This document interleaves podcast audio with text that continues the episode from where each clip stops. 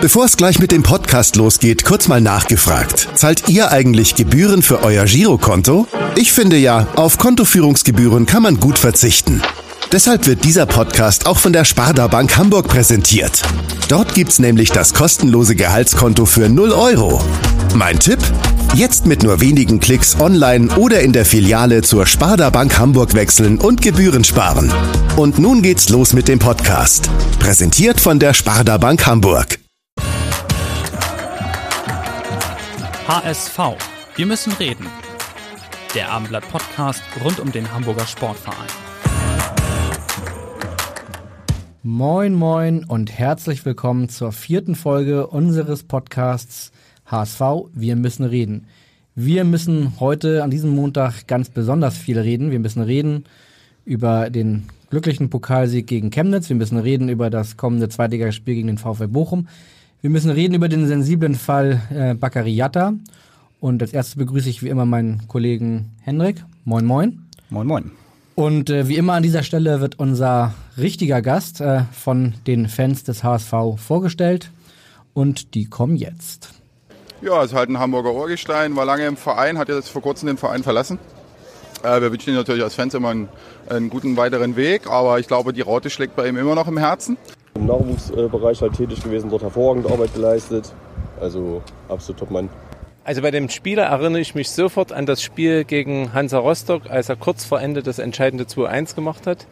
Und wir damals, glaube ich, auch wieder in einer kritischen Situation waren und, und er uns dadurch sehr geholfen hatte. Schade, dass er weg ist. Wer Marine nicht kennt, hat's Leben verpennt. Ja, beim Stichwort Marine könnte man drauf kommen, um wen es geht. Nicht nur Marine ist hier, sondern auch Hermine. Ein zweiter Gast sitzt unterm Tisch, ein Bi Beatle. Genau, ein Beagle. Genau, und unser Hauptgast ist, man wird es spätestens auch nach, dem, nach der Geschichte über das Tor gegen Rostock drauf haben. Marinus Bester, herzlich willkommen bei Ja, uns im vielen, Dank, Podcast. vielen Dank für die Einladung, freue mich sehr. Ähm, wir haben schon gesagt, wir müssen über ganz viel sprechen. Als erstes müssen wir aber das, was die Fans angesprochen haben, vielleicht nochmal kurz über das, das Tor, was dich irgendwie in jedes HSV-Herz ganz tief hatte, einsinken lassen, sprechen. Ähm, wie oft wirst du immer noch jede Woche, jeden Tag, wie oft wirst du auf dieses Tor angesprochen?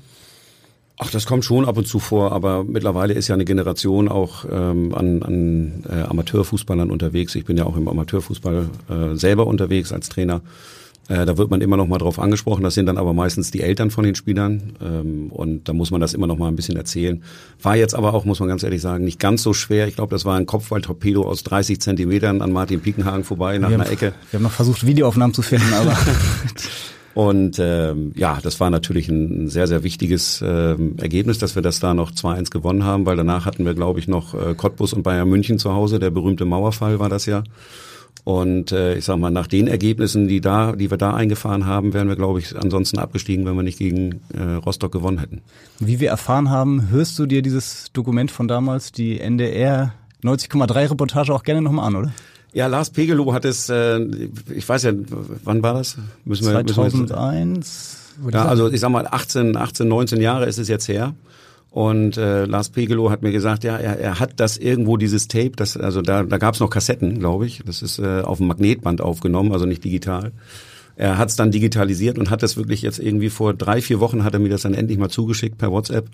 Und äh, fand ich echt witzig, wie er das, äh, wie er das kommentiert hat seinerzeit. Wir haben es gestern auch bekommen, weil wir hätten es extrem gerne heute hier eingespielt als Überraschung. Ähm, aus rechte Gründen dürfen wir das leider nicht. Sehr bitter. Aber wir haben natürlich mit ein paar Mannschaftskollegen von dir gesprochen und dachten, die stellen uns jetzt irgendeine Frage zu dem Tor oder deinem Kopfballspiel oder was auch immer. Der Kapitän von damals hat aber eine andere Idee. Hallo Marinus, hier spricht deine alte Zimmerkollege Nico-Jan Hoogma. Kannst du dich noch erinnern an den Zitronenbaum? Liebe Grüße aus Holland. Ja, bitte aufklären. Ich habe selbst gestern auch noch mal ein bisschen rumgefragt. Das, Niemand das kannte irgendwas von dem wenigsten. Zitronenbaum. Ja, ja, da ist, äh, da, also wir waren äh, insgesamt zu dritt. Ähm, wir haben äh, Frank Pagelsdorf, wir waren im Trainingslager im äh, Kraller Hof, war das seinerzeit. Und ähm, der Trainer hat einen kleinen, kleinen Fehler gemacht. Der hat gesagt, okay, ähm, nach irgendeinem Spiel, äh, morgen früh 10 Uhr, 10 Uhr Training. Das war dann so in, der, in, in dem Verständnis für die Fußballer, okay, um 10 Uhr musst du auf dem Platz stehen, was du vorher machst, ist egal. Das war auch zum Ende des Trainingslagers da. Und im Eingangsbereich, im Eingangsbereich des äh, des Krallerhofs äh, stand so eine so, so eine Dekotanne mit ähm, mit Zitronen drin. Und äh, wir hatten ein Dreierzimmer. Äh, Erik Meyer, äh, Nico Jan Hogmar und meine Wenigkeit. Das ist ich, eine Kombo. Ich musste, äh, ich durfte nicht im, äh, im, im Bett schlafen. Ich musste so ein, so ein ausgezogenes ähm, Sofa hatte ich da und weil ich ähm, deutlich später kam als die beiden, ähm, haben sie mir dann diesen äh, die die Zitronen einzeln abgepflückt und dann ins Bett gelegt und das habe ich natürlich ich habe das auf jeden Fall früh morgens lagen dann um mich rum äh, irgendwie 20 oder 30 Zitronen. Aber als du nach Hause kamst, war es noch nicht morgens, oder? Doch, das war schon morgens, äh, aber ich war trotzdem äh, als einer der ersten auch wieder auf dem Trainingsplatz. Das muss man halt auch bekommen äh, oder hinbekommen. Wenn man wenn man feiern kann, dann kann man auch Fußball spielen und äh, beziehungsweise auch trainieren. Ich glaube, diese, Diszi- diese Disziplin hat auch Nico Jan Hogmar ziemlich, äh, ziemlich gut drauf gehabt, wie wir aus manchen Geschichten in Erinnerung man haben. sich so. Ne? Ja, damals konnte man das noch machen. Ne? Also da gab's ja auch WhatsApp und Co. gab's ja nicht und äh, die berühmte Nummer euer Konkurrenten 1414.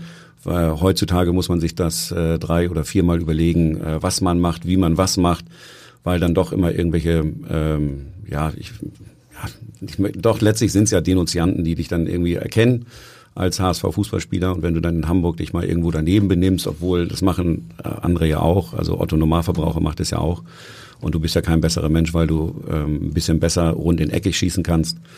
Ähm, aber da musst du es dir halt zwei und dreimal überlegen, weil das ist in der Öffentlichkeit, du stehst in der Öffentlichkeit und dann wird sowas natürlich gerne genommen.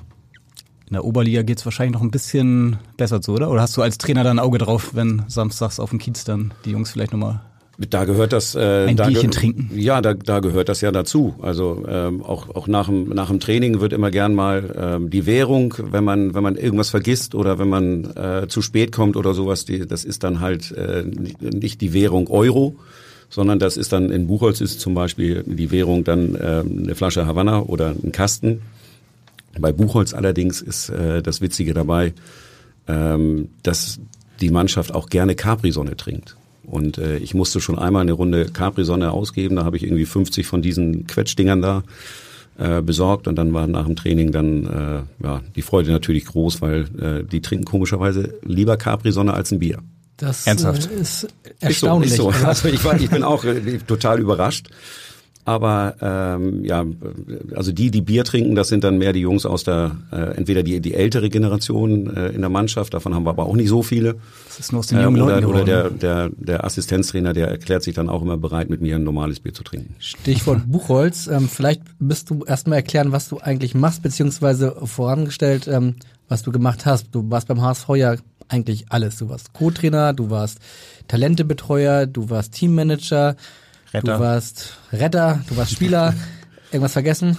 Nö, hast du eigentlich alles, äh, alles aufgezählt und ähm, ja, nach 20 Jahren ähm, kommt man dann irgendwann mal an einen Punkt, äh, wo man ähm, gewisse Abläufe, gewisse Ansprachen ähm, von den, von den ähm, ja, Chefs im Prinzip, die du dann hast, Sportchef, äh, Vorstandsvorsitzenden, hast du alles x-fach gehört. Und äh, dann musst du mal sagen, gucke ich auf mein, auf mein Alter, ich bin im Januar 50 geworden und dann dachte ich so, Mensch, äh, ich war jetzt nie, nie jemand, der, der sich immer an irgendetwas geklammert hat, sondern dann äh, eher noch mal ein bisschen, bisschen mutiger nach vorne schaut und dann dachte ich, da muss noch irgendwas anderes warten als jetzt nur der HSV oder nur die Vereinsarbeit HSV. Ähm, mir hat die Zeit beim HSV super, super gut gefallen. Ich habe äh, alles das, was ich gemacht habe, das war ja viel, habt ihr eben aufgezählt, habe ich mit, äh, mit 100 Prozent Überzeugung getan. Äh, immer im Sinne des HSV, äh, also nicht abhängig von irgendwelchen Personen, die gerade am Ruder saßen. Ähm, aber ich hatte dann irgendwie so ein bisschen das Gefühl bekommen, äh, nach dem, was, äh, was ich in den Monaten zuvor dann ein bisschen getan hat, dass es wieder, wieder ein Anfang, wieder ein neuer Umbruch, der 18. gefühlt, äh, wieder ein neuer Trainer, äh, neuer, neuer äh, Sportchef, neuer Vorstandsvorsitzender, dass ich da dann irgendwann mal gesagt habe, komm, ähm, irgendwie hast du das Gefühl, dass äh, du sitzt da in einem Hamsterrad, wo, wo ständig irgendwie neue, neue Leute irgendwie mit reinkommen und dann waren es wieder alte Leute. Und dann habe ich gesagt, für mich. Nur äh, du warst der einzige Hamster, der immer mit- weitergelaufen ist. Ja, ja, mit ein paar anderen noch. ne. Also Miro Zadach ist ja noch äh, rund um die Bundesligamannschaft sehr, sehr lange dabei. Ähm, Gabi Haas und, und Jutta Harm. Ähm, Aber im- dann wird's auch langsam, hört's auch langsam auf. Ne? ja, Jürgen Ahlert noch, würde ich sagen. Ne? Und dann haben wir natürlich noch ein paar Mitarbeiter gehabt, die dann ähm, beim EV arbeiten, die auch so lange da sind. Aber ich äh, gehöre sicherlich zu den, zu den zehn Mitarbeitern, die am längsten da mittlerweile gearbeitet haben. Und hast dann was gemacht? Also Trainer bei Buchholz 08 hast du Genau, das ist betont, ja das ist Trainer, mehr Train- Hobby oder? Das ist, das ist natürlich mehr Hobby. Ich habe ähm, während der, der 10, 12, 14 Jahre zuvor äh, eigentlich auch schon, ich habe im Jugendfußball begonnen bei der SG Scharmbeck-Pattensen, da war mein Sohn noch ähm, äh, Spieler dieser ähm, E-Jugendmannschaft. Ähm, da habe ich das dann für einen ja, wie es meistens im, im, im Amateursport und gerade auch im, im Jugendsport sind ja meistens immer irgendwie Eltern, die das machen. Und die haben ja auch normale Berufe. Und äh, der äh, Trainer meiner oder der Trainer der Mannschaft meines Sohnes, ähm, der ist selbstständiger Dachdeckermeister gewesen. Und da musste er halt, je nachdem wie die Auftragslage ist, ähm, musste er dann auch mal das Training absagen. Oder dann hat mal das gefehlt, weil er einfach zeitlich das irgendwie verbaselt hat und da waren, war eine gewisse Unzufriedenheit und dann hat man mich gefragt, ob ich mir das nicht mal vorstellen könnte. Ich habe es dann mit einem anderen Vater zusammen gemacht, ähm, habe dann aber auch klar den Eltern gesagt, dass ich schon erwarte, dass die Eltern mitspielen. Und äh, das haben wir wirklich die ganze Jugend durchgemacht. Selbst jetzt sogar noch, ähm, auch im, im Herrenbereich bei der SG Scharmbeck sind unheimlich viele Eltern von den Spielern, die ich damals betreut habe, sind jetzt auch noch aus, äh, auswärts mit unterwegs. Wir sind teilweise, haben wir es hinbekommen, mit, äh, mit 30, 40 Leuten ähm, in Cuxhaven, in der A-Jugend oder B-Jugend äh, da aufzuschlagen, weil dann Oma, Opa und Bruder, Schwester und Mama, Papa, die waren dann alle irgendwie dabei und dann äh, waren wir da auf einmal 30 oder 40 Leute. Also das fand ich ganz toll. Ähm, ist ein Privileg, äh, ist ja nicht normal, weil normalerweise geben ja die Eltern dann ihre Kinder in der, in der heutigen Zeit zum, zum Sportverein ab. Und dann war es das erstmal, dann sagt ihr mir noch, wann ich die Kinder wieder abholen kann oder mein Kind und dann hole ich das Kind ab. Aber vorher irgendwie mal von A nach B zu kommen, sich mal Gedanken zu machen, äh, wie kommt man dann äh, gerade in Niedersachsen, wir haben ja in Niedersachsen gespielt und da sind die Fahrten dann doch ein bisschen weiter als jetzt hier von, von Niendorf nach, äh, nach Aumühle. Mit Buchholz jetzt ähnlich, oder? Ja, mit Buchholz ähnlich, genau. Buchholz ist ja, ist ja zwar in Niedersachsen beheimatet, ähm, aber der Niedersachsenverein ist der BFC und Buchholz 08 ist, hat, ist halt am Hamburger Fußballverband angehängt. Das ist natürlich nicht ganz so schlecht. Aber bevor wir auf den HSV äh, zu sprechen kommen, muss ich noch eine Buchholz-Nachfrage stellen. Gestern, ähm, dritter Spieltag, 1-2 gegen den TSV Sasel, leider verloren. Und du hast für ein Novum gesorgt? Habe ich auch gehört. Ja, ja, ich, äh, also wir haben 1 zu 2 verloren, vollkommen zu Recht. Äh, Sasel war einfach bissiger und griffiger, das muss man einfach sagen. Äh, das haben sie absolut zu Recht gewonnen. Ähm, das ist eine gut, äh, gute, gute Mannschaft, die ein klares System spielt. Da spielen sie sehr, sehr gut. Ähm, sind auch nicht so viele neue, glaube ich, mit dabei. Also insofern wissen sie, was sie tun. War ein, war ein anständiges Spiel. Das war jetzt nicht so, dass man, äh, dass Das man Novum. ja, es gab, ja, du, du willst den, das Novum. Also ich weiß nicht, ob es das bisher schon gegeben hat, aber ich bin als Trainer habe ich die gelbe Karte und äh, ich glaube zehn Sekunden danach die äh, die zweite gelbe Karte bekommen und dann muss ich dann halt meinen meinen Platz auf der Bank musste ich räumen und dann hinter die äh, Barriere treten. Ähm, also das? Gab, gab es Gründe? ja, ich hatte, ich hatte die, ähm, also wir hatten eine kleine Meinungsverschiedenheit mit, mit dem Schiedsrichter. Äh, dann ist es vielleicht auch ja, ja, ist ja auch neu. Das will man dann ja auch irgendwann mal ausspielen. Ähm, danach gibt man sich die Hand, sagt Entschuldigung, war nicht so gemeint und dann lächelt man sich an und dann ist das Thema vergessen. Gelb-Rot, Aber ich bin gelb, wahrscheinlich der erste, der erste äh, Oberliga-Trainer, der mit Gelb-Rot vom Platz geworden Das heißt, du musst dann irgendwo hinter die Barriere. ja, Darfst genau. du dann noch irgendwas reinrufen oder bist du dann das erst kannst du ja mal- nicht verhindern. Aber da waren sowieso, glaube ich, nur noch irgendwie sieben, acht Minuten zu spielen. Also insofern. Zu der gelb-roten Karte gibt es keine Frage, aber zu deiner Taktik äh, in Buchholz gibt es bereits nach dem dritten Spieltag Fragen. Hallo Marinus, mein Bester.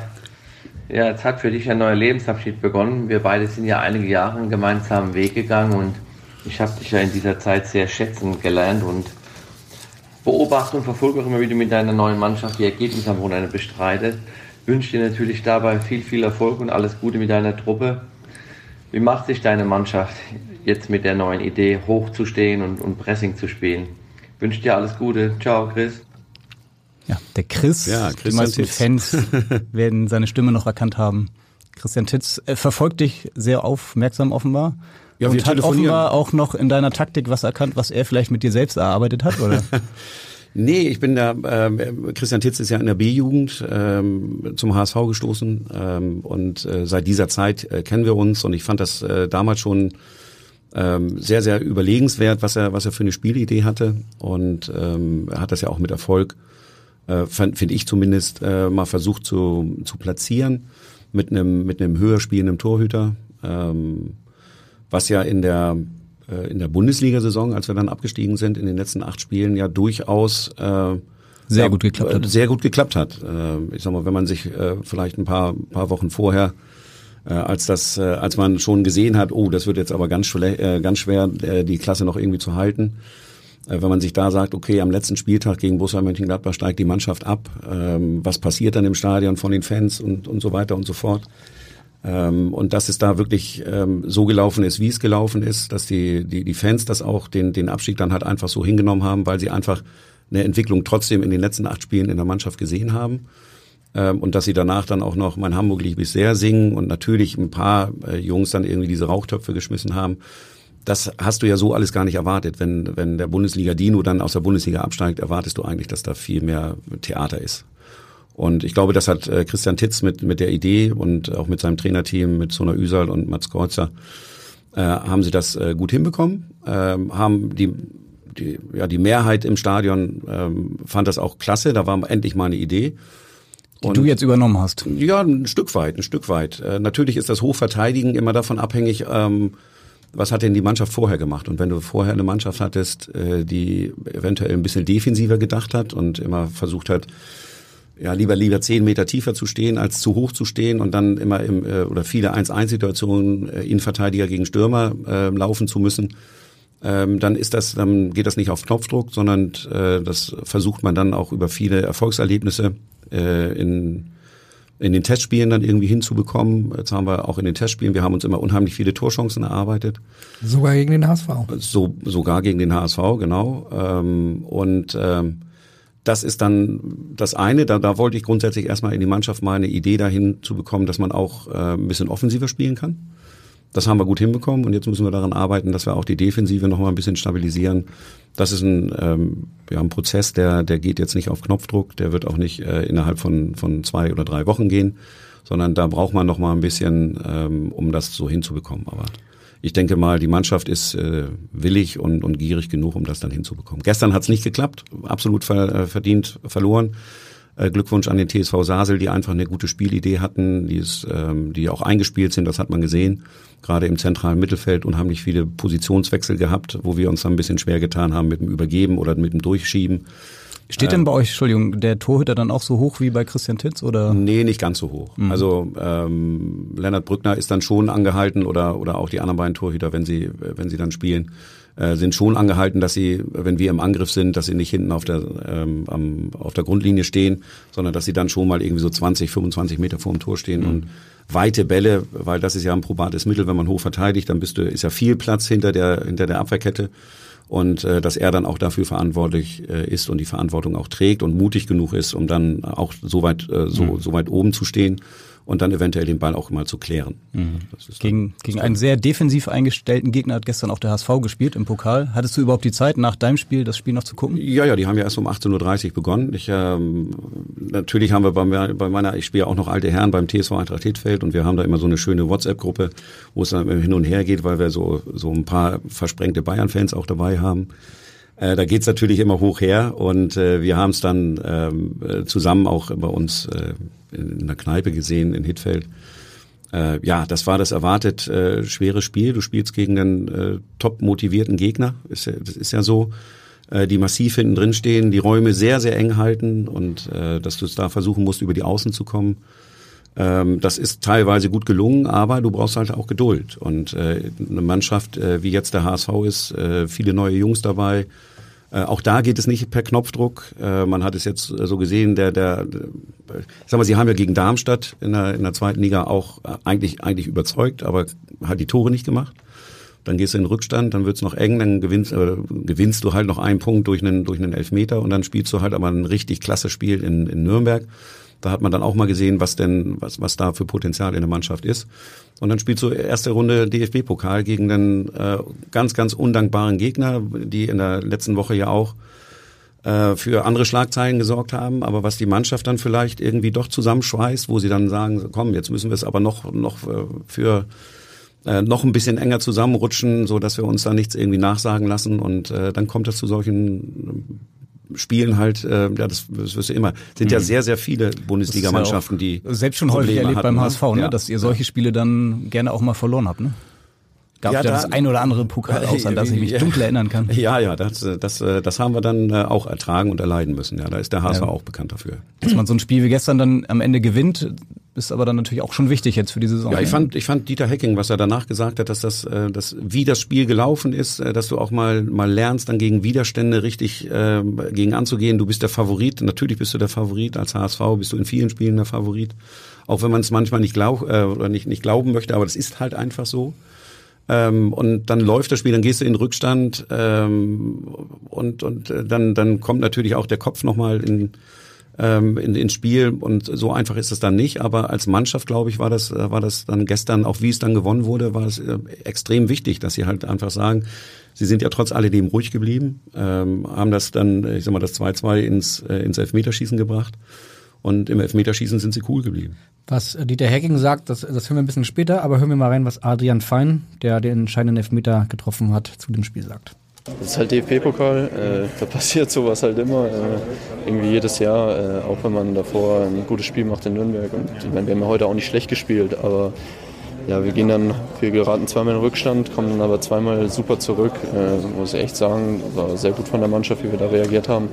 Und ja, und dann, ich denke, wir wollten es einfach mehr und deswegen sind wir auch verdient weitergekommen mit dem entscheidenden Tor durch Adrian Fein. Du hast ihn mit Sicherheit jetzt auch schon ein paar Mal gesehen. Also wir sind alle erstaunt, wie schnell dieser junge Spieler dem HSV so seinen Stempel schon aufdrückt. Äh, wie, wie schätzt du ihn ein? Ein Trainer von mir, Otto Rehagel, hat immer gesagt, es gibt nicht äh, alt und jung, es gibt nur gut und schlecht. Und äh, Adrian Fein hat eine, eine tolle Ausbildung, sicherlich beim FC Bayern ne, Ja. äh, genossen. Äh, der weiß, wie es wie es geht. Ähm, äh, gute gute Technik, äh, gute Spielübersicht. Insofern denke ich mal auf der Position absoluter Gewinn für den HSV. Aber was Henrik eben sagte, dass, dass er, dass er so schnell äh, direkt äh, der, der spielbestimmende Spieler eigentlich ist. In allen drei Spielen war er der Beste beim HSV, fin- finden wir. Ich weiß nicht, wie, wie du es bislang gesehen hast. Ja, dann, dann sieht man halt mal, wo, wo so ein, so ein gewisses spielerische, äh, spielerisches Vakuum beim HSV geherrscht hat. Wo man sich in der, in der Vergangenheit vielleicht immer irgendwie schwer getan hat, auf der Position den richtigen Spieler zu finden. Und ähm, der Junge kommt völlig unvorbelastet ähm, zum HSV. Dieter Hecking hat es ja auch gesagt, dass im Umfeld der Mannschaft oder grundsätzlich im Verein äh, lieber mehr darüber nachgedacht wird, dass das Glas halb leer ist als äh, halb voll. Und äh, der Jung kommt halt hier an und sagt, er will hier einfach nur Fußball spielen und für ihn ist das Glas halb voll und nicht halb leer.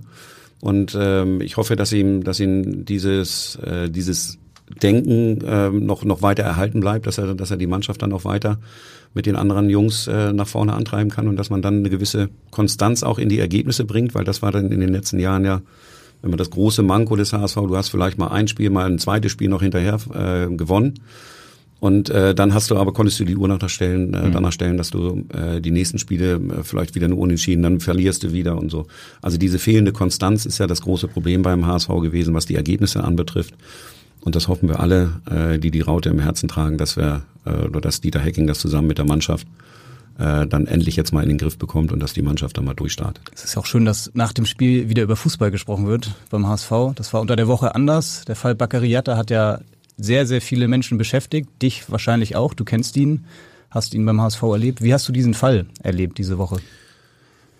Ja, äh, als äh, Bakary angekam, äh, angekommen ist, äh, da bin ich ja gerade ähm, an die Seite von Peter Knebel als sein Referent. Ähm, also habe ich meine Position ja das erste Mal oder zweites Mal beim HSV äh, gewechselt, raus aus dem Teammanagement an die Seite von Peter Knebel.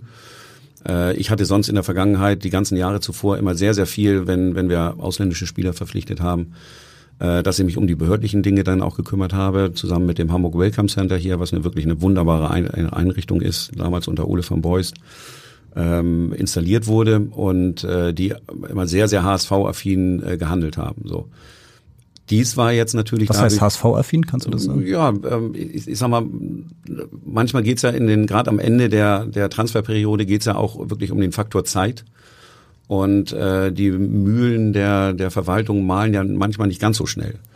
Und wenn man sich dann irgendwo in einem, äh, in einem Bezirks, äh, Bezirksamt äh, Altona oder, oder ähm, Wandsbeck oder wo, wo auch immer dann, dann anstellen muss, dann äh, kann es auch schon mal richtig knapp werden. Und durch, das, äh, durch die Installation des Hamburg Welcome Centers ist das alles äh, ein bisschen entspannter äh, gekommen. Sie wussten auch schon immer, okay, ja, sind natürlich dann auch Sport interessiert. Es ist jetzt nicht nur HSV, aber dann gibt's ja dann auch, da gab's noch die Freezers und Handball, die brauchen, da haben ja auch ausländische Spieler gehabt oder FC St. Pauli.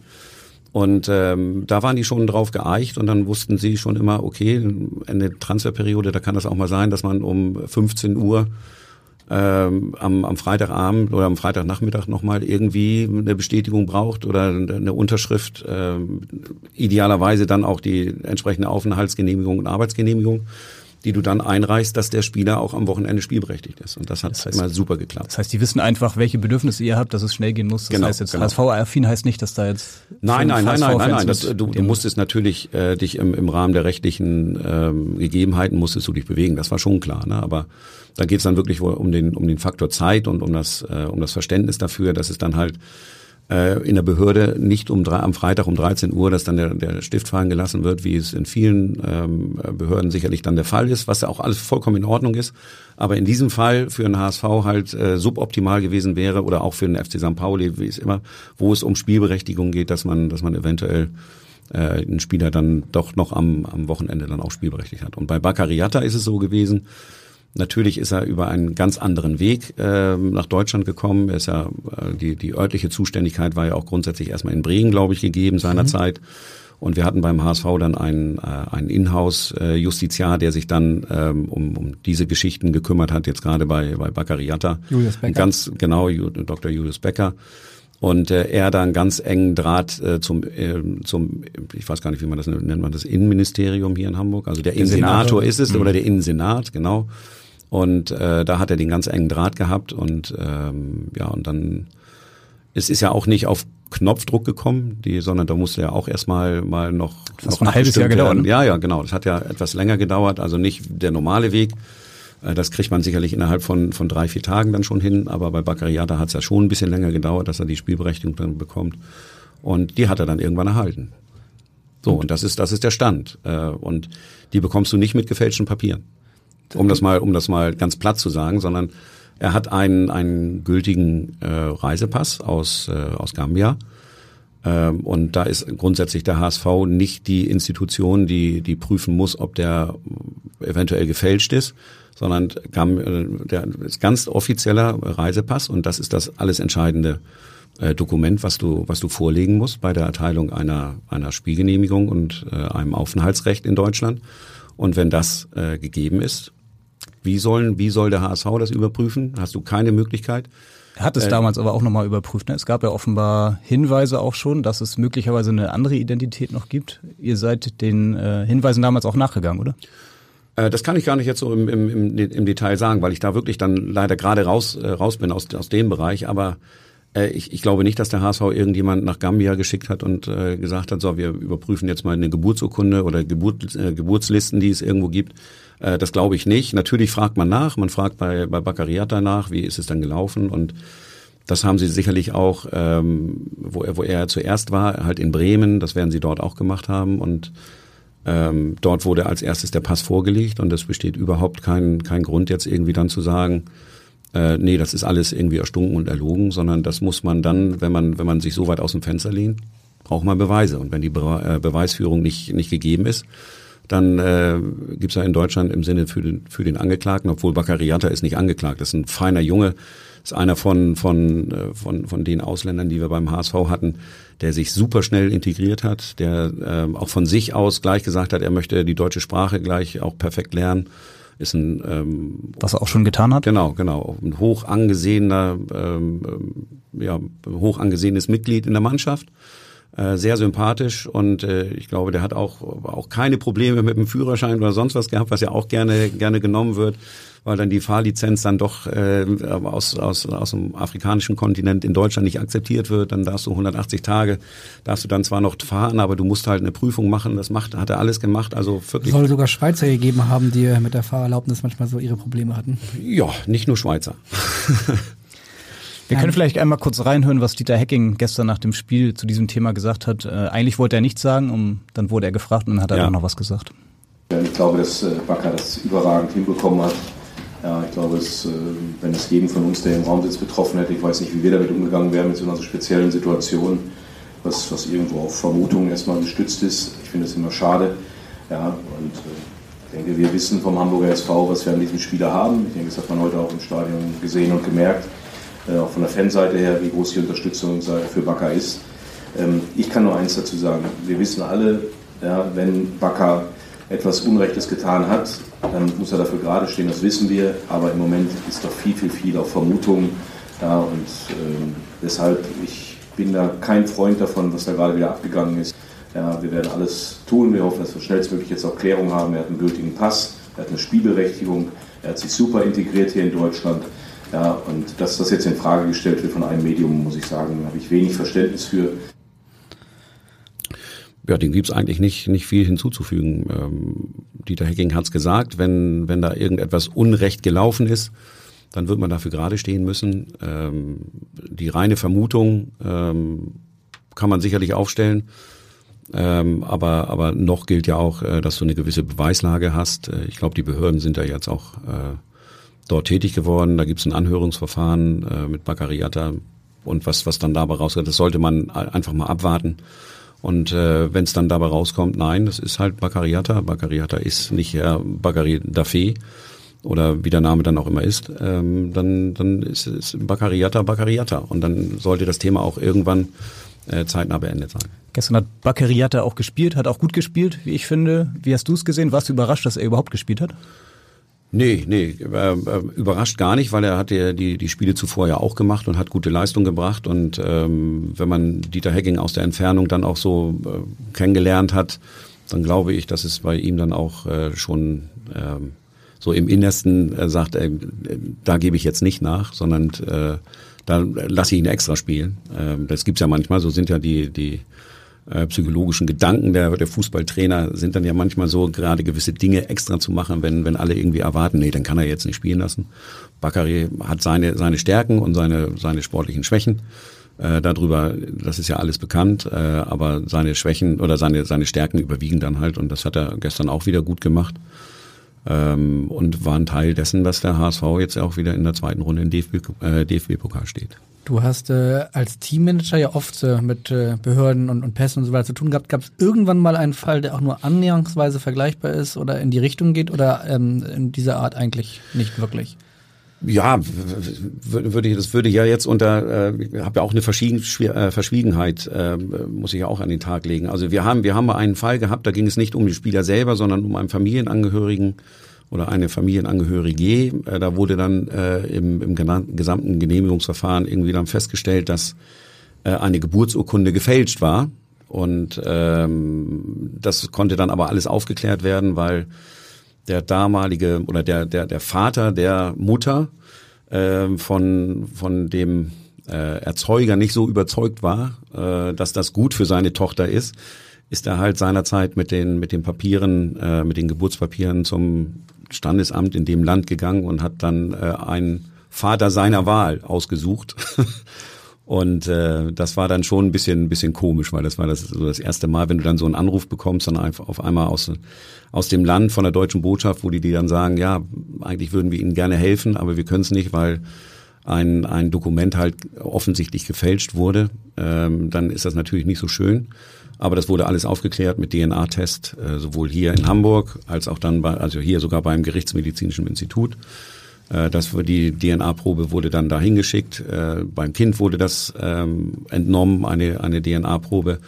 Und dann wurde festgestellt, dass man zu 99 Prozent, 99,9 Prozent, wie es ja dann immer so schön heißt, ähm, von einer Vaterschaft unseres Spielers zu dem Kind äh, davon ausgehen kann. Und dann ist das alles gut ausgegangen nicht zu diesem konkreten Fall, aber ganz generell hat genau zu dieser Thematik ein neuer Spieler von dir eine Frage.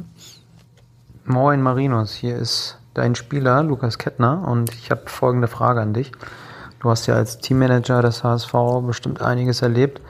Was ist denn so das Kurioseste gewesen, was du da mitgemacht hast, beziehungsweise was du vielleicht auch für einen Spieler oder die Mannschaft erledigen musstest?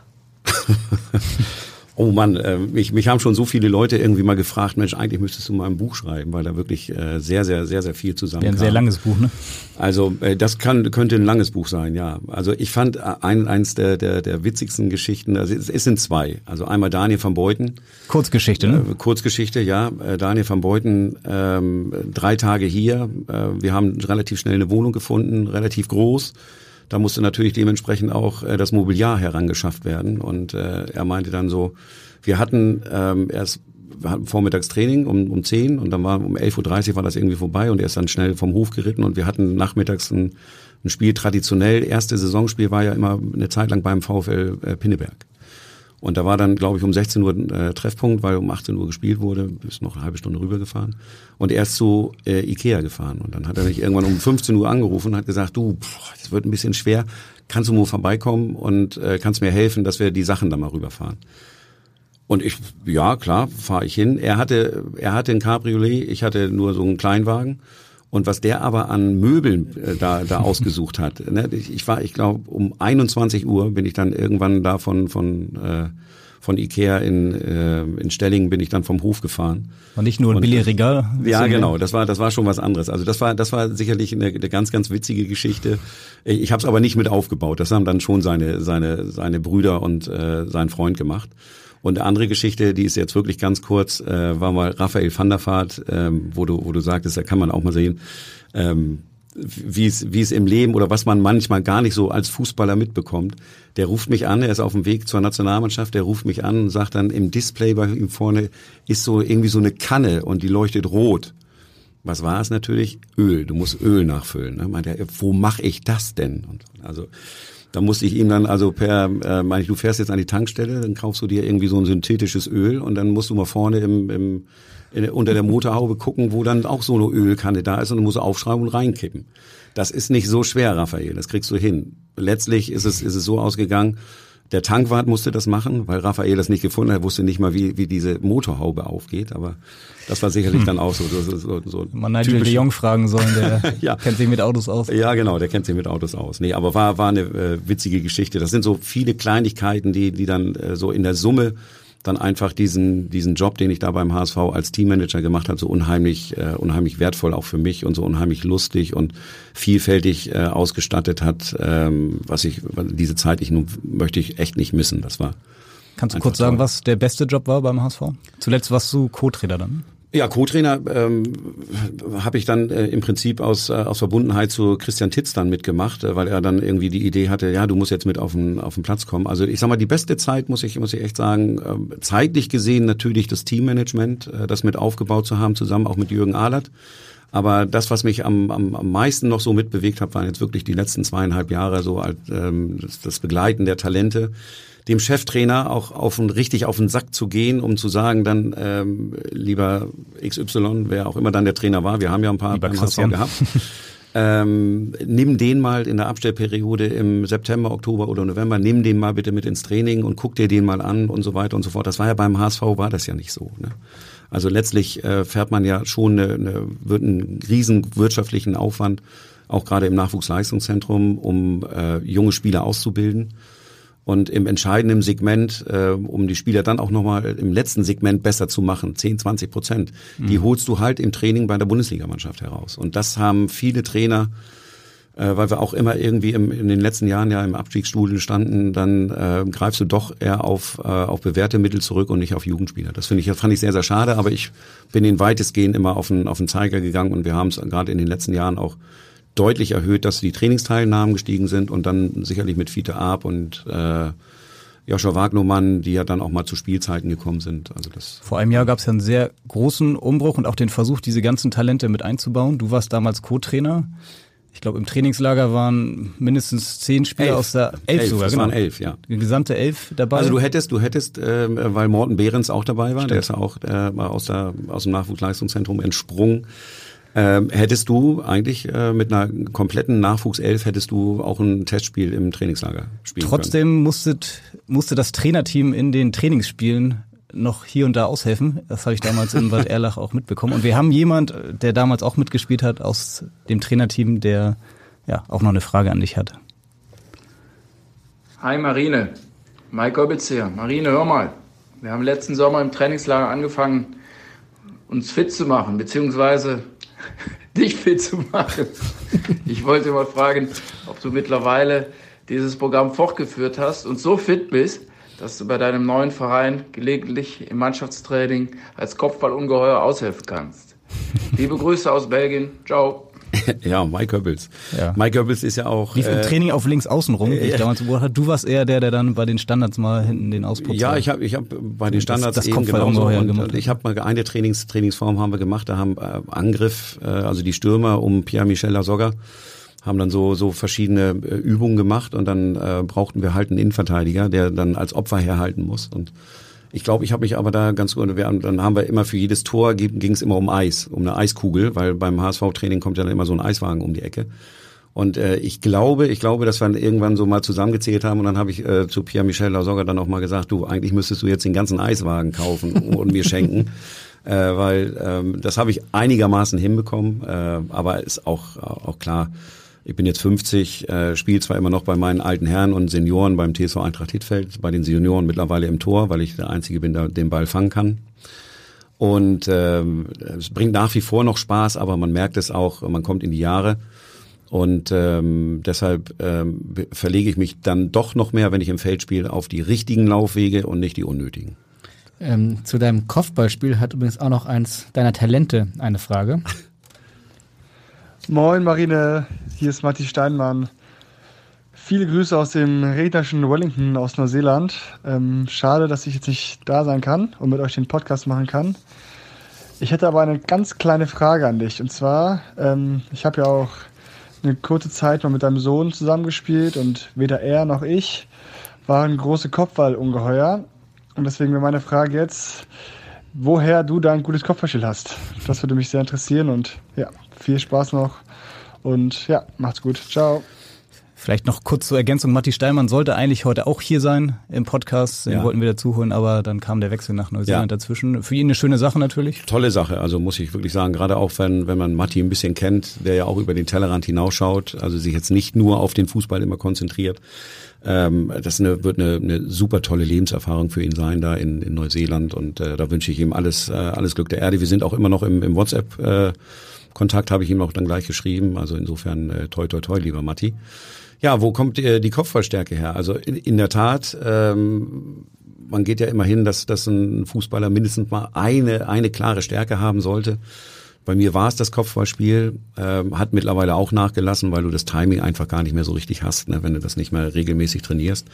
Ich bin in der Jugend ähm, relativ oder so mit mit ähm, 13, 14 Jahren bin ich richtig in die Höhe geschossen. Dann ähm, ähm, liegt die Vermutung ja sehr nahe, dass man sich auf die Körpergröße verlässt und äh, ich sag mal, dass äh, die Sprungkraft nicht trainiert oder ähm, das Kopfballspiel gar nicht so, sondern weil, du einfach, weil du größer, ein Kopf größer als deine Gegenspieler bist und dass du dann ähm, halt immer an, an den Ball kommst, auch wenn du, ich sag mal, unkoordiniert hochspringst. Aber ich habe es dann tatsächlich gemacht, äh, ganz oldschool an einem, an, ähm, an einem Kopfballpendel und äh, den Kopfballpendel dann immer ein bisschen höher geschoben. Und äh, so, so ist das dann wahrscheinlich gekommen. Und ich habe unheimlich viel Spaß dran gehabt. Man hat ja den manchmal auch so runter, äh, kurz über den Boden gelassen und dann hast du dagegen gehauen und dann soll der ja einmal so rum, rumfliegen, der Ball. Äh, das habe ich immer versucht, irgendwie mit dem, äh, mit dem Kopf hinzubekommen. Ähm, Duwe Frei, gibt es eigentlich das Kopfballpendel beim HSV noch? Doch, doch. Es, es gibt gibt Kopfballpendel und es gibt ja auch einen, einen äh, Individualtrainer, der jetzt ja leider nicht mehr da ist, äh, mit Wahid Hashemian. Äh, ab und zu habe ich die Jungs mal gesehen, aber ich glaube, äh, Kopf, also das müsste man eigentlich müsste man das äh, deutlich intensivieren, weil äh, im modernen Fußball ähm, hat man ja auch bei der bei der bei der letztjährigen WM gesehen oder bei der letzten WM, äh, dass unheimlich viele Tore aus Standardsituationen erzielt werden. Da ruht der Ball, wenn du dich konzentrierst und wenn du es auch regelmäßig trainierst, wo der Ball in welche Zone hinkommen soll, äh, dass du das immer genau on point machst, ist, ist natürlich unheimlich schwer, aber du kannst ja zumindest mal die Zone definieren, wo du den Ball hinhaben willst. Zum ersten Pfosten hast du eine gewisse Zone, wo du den Ball hinbringen musst. Am zweiten Pfosten hast du das oder am Elfmeterpunkt. Und dann musst du das halt ähm, irgendwie auch äh, die Koordination dann als äh, als Stürmer, als Abnehmer dieses äh, dieses Balls ähm, einfach mal Die trainieren. mit deinem Sohn, mit deinem Sohn aber offenbar nicht trainiert hast, oder? Wenn man das nee, so mein, mein, mein Sohn, muss ich, muss ich ganz ehrlich sagen, deutlich der bessere Fußballer von uns beiden. Also was der, was er technisch drauf hatte, das muss ich, also von mir hat er das nicht, von, von seiner Mutter kann er das auch nicht haben. Es gab auch kein Kopfballpendel im Garten. Äh, nee, nee, nee, nee, das gab's nicht, aber der, der hatte wirklich eine ganz, ganz feine, äh, feine äh, Grundtechnik, äh, muss ich echt sagen. Und ich bin unter anderem kein Fan davon geworden oder äh, gewesen, als er sich seinerzeit dazu entschieden hat, zum HSV zu wechseln. Da war ich eigentlich, weil ich, weil ich diese Vorurteile immer genau wusste, dass äh, gerade aus der Elternschaft dann immer ihm mehr oder weniger das nicht zugestanden wird, dass er sich das erspielt hat äh, beim HSV zu spielen, sondern dass das irgendwie nur aufgrund seines äh, seines Alten, der beim beim HSV arbeitet, dass sie dann immer ja ist ja klar, der geht, der kann beim HSV spielen, weil sein Vater beim HSV arbeitet. Also das hat er sich hat er sich alles selber erspielt. Ähm, bin ich unheimlich stolz auf ihn, wie er das gemacht hat. Leider hat er zwei Kreuzbandrisse und mittlerweile auch einen einen größeren Knorpelschaden gehabt, der dann in einer Achsveränderung, also aus dem O-Bein wurde ein gerades Bein gemacht ist jetzt an Fußball leider nicht mehr zu denken, aber gar nicht mehr. Ist, nee, gar nicht, gar nicht mehr er macht jetzt immer noch mit seinen Freunden, spielt er mal so ein bisschen rum und äh, das ist zweimal auf Kunstrasen passiert, also der Kreuzbandriss. Und im linken Knie beides auch. Und ähm, da hat er schon immer noch ein, ein sehr, sehr unwohles Gefühl, wenn er sich jetzt auf, auf Kunstrasen bewegt. Äh, da hat er die Stabilität, die ist halt einfach nicht mehr so gegeben. Mhm. Ist aber wahrscheinlich wahrscheinlich mehr im psychischen Bereich zu suchen als, äh, als ist im aber, anatomischen. Ist aber HSV-Fan? Äh, HSV-Fan, er ist in Bremen geboren. Er findet Oha. Bremen auch ganz klasse. Meine beiden Kinder sind in Bremen geboren und äh, ich hatte jetzt äh, letzte, vorletzte Woche hatten wir ja auch so ein, äh, zur, bin ich eingeladen gewesen bei Werder Bremen ähm, als DFB-Pokalsieger. Ich war halt mit dem Kader 1994 und äh, das war die Eröffnung gegen Everton, da haben sie 0-0 gespielt und dann war die alte Mannschaft oder die aktuelle Mannschaft eingeladen, die 94er, das war 25-jähriges Jubiläum und die 2009er und das war natürlich brutal, weil das war, das wisst ihr sicherlich auch, äh, diese diese äh, vier Spiele gegen Werder Bremen äh, 2009. Ich, ich erinnere mich überhaupt du, nicht. Du erinnerst dich nicht, aber da wurde natürlich noch mal ein bisschen nachgebohrt und das hat mir natürlich dann auch als HSV-Fan, aber auch als äh, als als Bremen-Fan, weil ich Bremen ähm, kennengelernt habe als, als super sympathischen Verein, dass das wirklich, da ticken die Uhren noch ein bisschen anders als in Hamburg, als in dieser Medienstadt Hamburg. Ähm, man hat sich super aufgehoben gefühlt. Wir haben äh, wieder alte, alte Weggefährten getroffen, Windenrufer, äh, André Wiedner war dabei, Thomas Schaaf und so, die man ja sowieso immer noch sieht, weil sie in Vereinsarbeit äh, mhm. bei Werder Bremen noch tätig sind, Thomas Wolter, Mirko Votava, Dieter Eils. Dieter Eils, der jetzt Erzieher ist in einer, in einer christlichen Schule. Das muss man sich mal vorstellen. Der hat mit Fußball nichts mehr zu tun, ist Erzieher in einer christlichen Schule. Shit, kenne ich noch gar nicht. Uwe, Uwe Hartgen ist, äh, glaube ich, Geschäftsführer beim SOS Kinderdorf in, äh, in Worpswede, äh, am Bremer Stadtteil. Also das ist, äh, war, war ein super toller Abend, muss ich wirklich sagen. Und ähm, was, was das angeht, die, die, die alten Helden so ein bisschen, ein bisschen noch mit einzubinden und ein bisschen äh, dann auch immer nicht in Vergessenheit äh, geraten zu lassen. Da könnte sich der HSV dann vielleicht das ein oder andere auch nochmal abschneiden. Was ich nicht sagen möchte, es liegt ja auch immer, immer auch an den Spielern, ob sie noch wollen oder nicht. Mhm. Ne, das ist ja dann auch, äh, das ist in der Vergangenheit, glaube ich, auch beim HSV. Gehst du denn selbst noch hin? Gehst du Freitag ins Stadion gegen Bochum? Nee, Freitag bin ich bei Viktoria Hamburg gegen Buchholz 08. Wow. also ich bin nicht gesperrt. Also ja, weil ich, ich fragen, nee, nee, nee, ich darf ich darf wohl da sein. Ich äh, kriege eine Geldstrafe irgendwie 30 Euro oder so und dann wird das gezahlt und dann darf ich doch wieder auf der Bank sitzen und es wird mir eine Lehre sein, äh, auch in meinem meinem Alter mit 50 Jahren weiß ich in Zukunft, okay, es gibt jetzt die gelb-rote Karte. Dachte, dass wirklich im Amateursport das nicht der Fall ist. Man lernt immer hab ich, noch dazu. Habe ich gestern, äh, gestern äh, erlebt, dass es doch der Fall ist. Und ja. äh, da muss ich mich jetzt halt selber mal ein bisschen disziplinieren. Du gehst aber trotzdem noch zum HSV. Ich gehe trotzdem noch zum HSV. Ich habe äh, aber äh, jetzt gerade in der Rückrunde äh, war ich mehr auswärts äh, beim HSV als, äh, als zu Hause. Ich habe ein Spiel zu Hause gesehen. Ich habe aber beide Spiele zum Beispiel in Paderborn gesehen, einmal den Pokal äh, und äh, wo wir weitergekommen sind und äh, dann leider auch das, äh, die, die, die Niederlage, wo wir dann unsere, unsere Aufstiegshoffnung begraben mussten. Ja, das war nicht so schön, aber ähm, die Verbundenheit zum HSV, die wird immer bleiben. Hast du eine Dauerkarte oder, oder fragst du einfach äh, irgendeinem Vorstand, ob du mal oder wie Nee, nee, das? nee, nee. Also das diejenigen, die mich kennen, die wissen, dass ich da nicht irgendwie großartig in die in die äh, Battle-Vorstellung gehe. Also wenn, dann kaufe ich mir eine Karte selber und dann äh, ist das auch in Ordnung so. Aber deshalb wird man mich auch wahrscheinlich nicht nicht im VIP-Bereich irgendwie sehen. Wenn ich, wenn ich mal irgendwie eingeladen werde, dann mache ich das natürlich auch. Und, Sondern und mit deinem gerne. Sohn auf der Nord?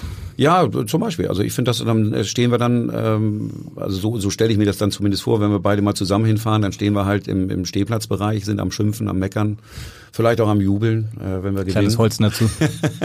Holzen gibt's nicht, Königspilsen heißt Oh ja. Ganz kurz zum Schluss, was erwartest du vom Spiel gegen Bochum, ähm, dritter Spieltag? Ja, ich ähm, erwarte Konstanz in den Ergebnissen. Also im Prinzip ein Sieg. Ähm, ob das jetzt irgendwie toll äh, äh, herausgespielt wird, wie, wie es äh, in Nürnberg war, wo wir uns alle irgendwie dann mal angeguckt haben, boah, das war richtig gut, richtig stark, auch, auch in der Höhe verdient gewonnen.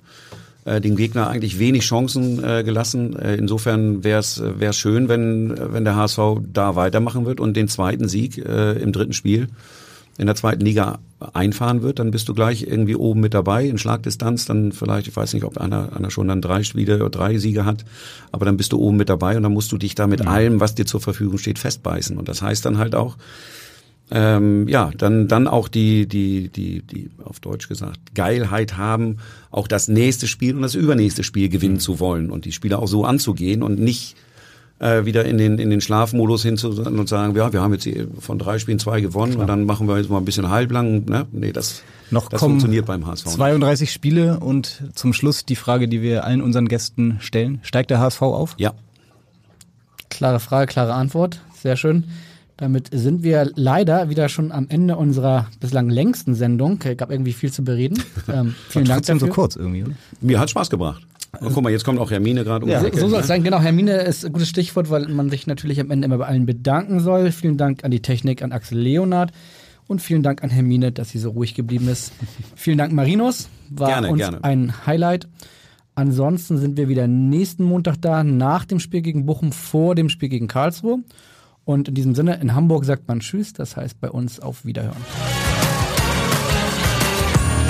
Weitere Podcasts vom Hamburger Abendblatt finden Sie auf abendblatt.de slash podcast.